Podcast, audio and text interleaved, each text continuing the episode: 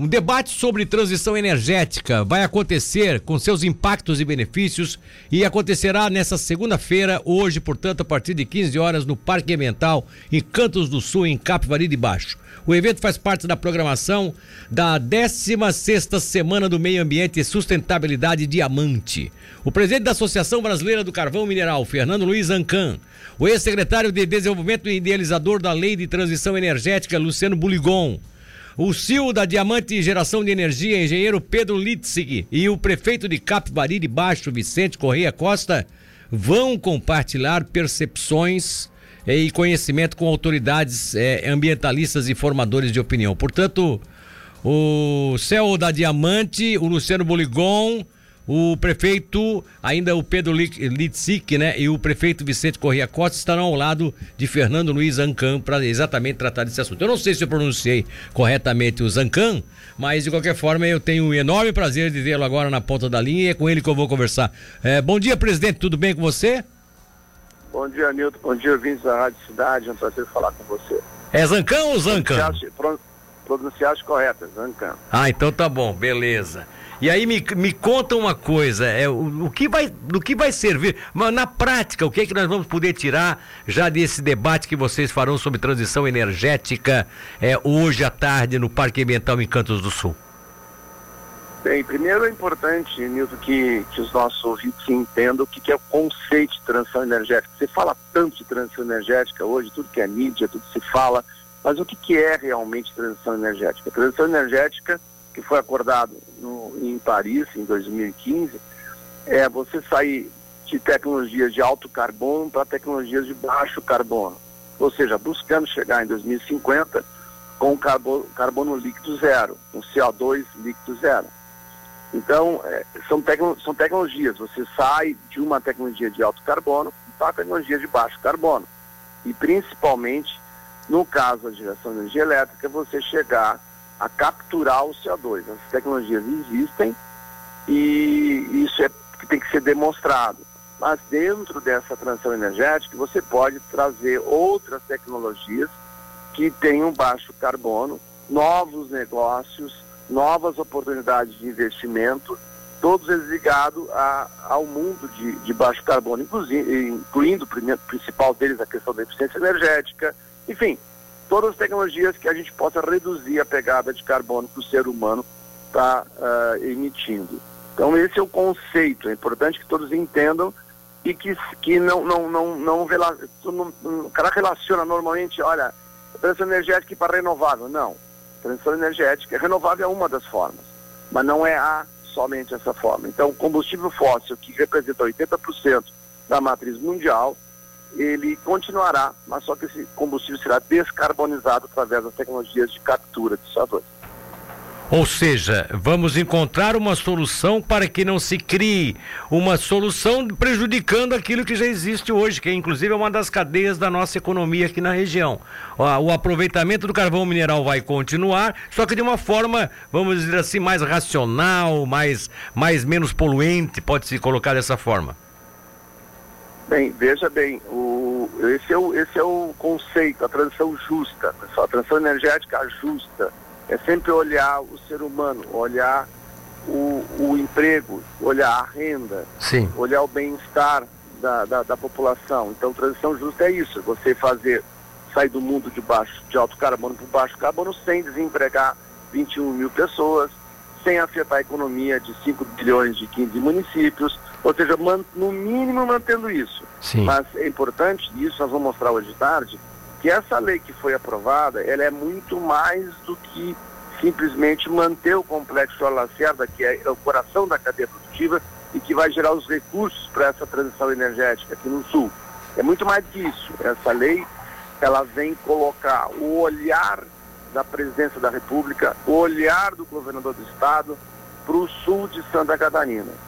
Nós estamos aí repetindo o que nós vimos lá em 1951, quando Getúlio Vargas lançou o Plano do Carvão Nacional, que ficou embaixo da presidência da República por 17 Sim. anos. E aí que nasceu Jorge Lacerda, aí que nasceu Laura de Capari, aí que nasceu vários, eh, o desenvolvimento da região de Tubarão, a região de Capari, de Imbituba e o sul aqui, todo ele se cresceu muito no momento que teve um plano de desenvolvimento. E na realidade é isso, essa lei está colocando o sul de Santa Catarina sobre o olhar da presidência da República. Então a gente tendo bons projetos, projetos que venham a alavancar a nossa, a nossa região com ecossistema de inovação, com turismo, com outros projetos que venham olhar a questão do mundo de baixo carbono, terá dinheiro e a gente pode buscar esse dinheiro também no exterior. Então, mas tem um olhar do governo federal,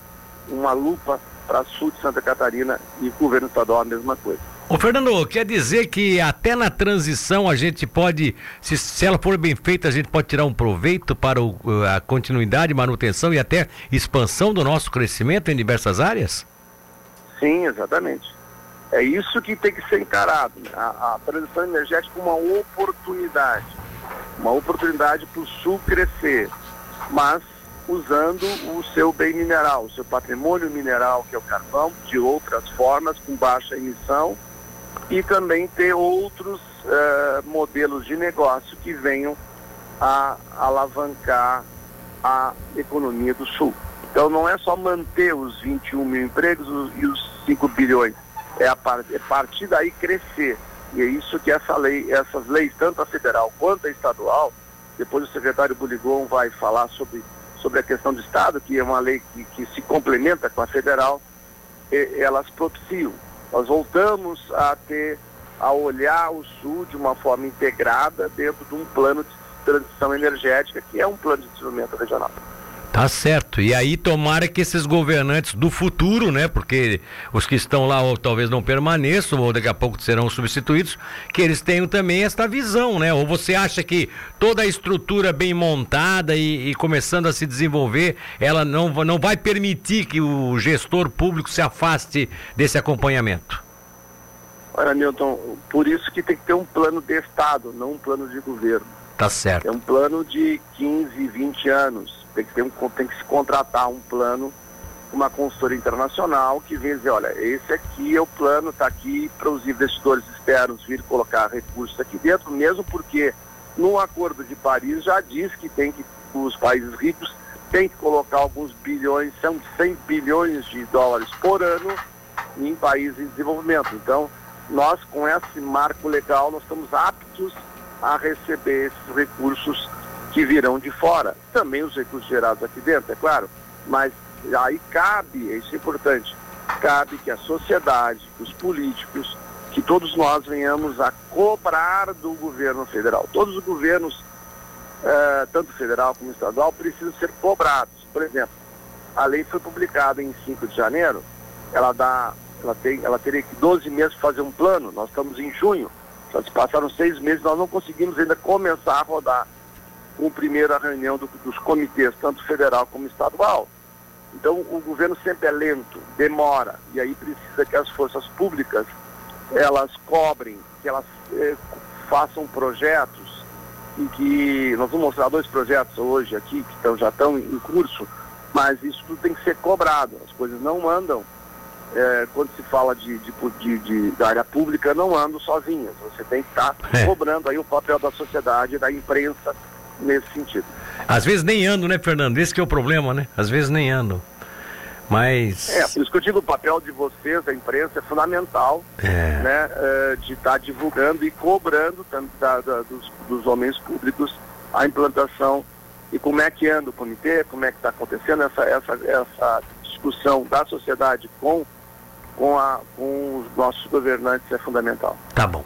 Olha, muito obrigado pela participação, bom debate, que a gente tire também, a gente deve acompanhar lá com a nossa reportagem hoje e tire bons proveitos aí dessa discussão, quem sabe até é, adiantando alguma, é, alguma coisa em relação às ações governamentais, né, que deverão estar representados hoje lá. Obrigado aí, Fernando.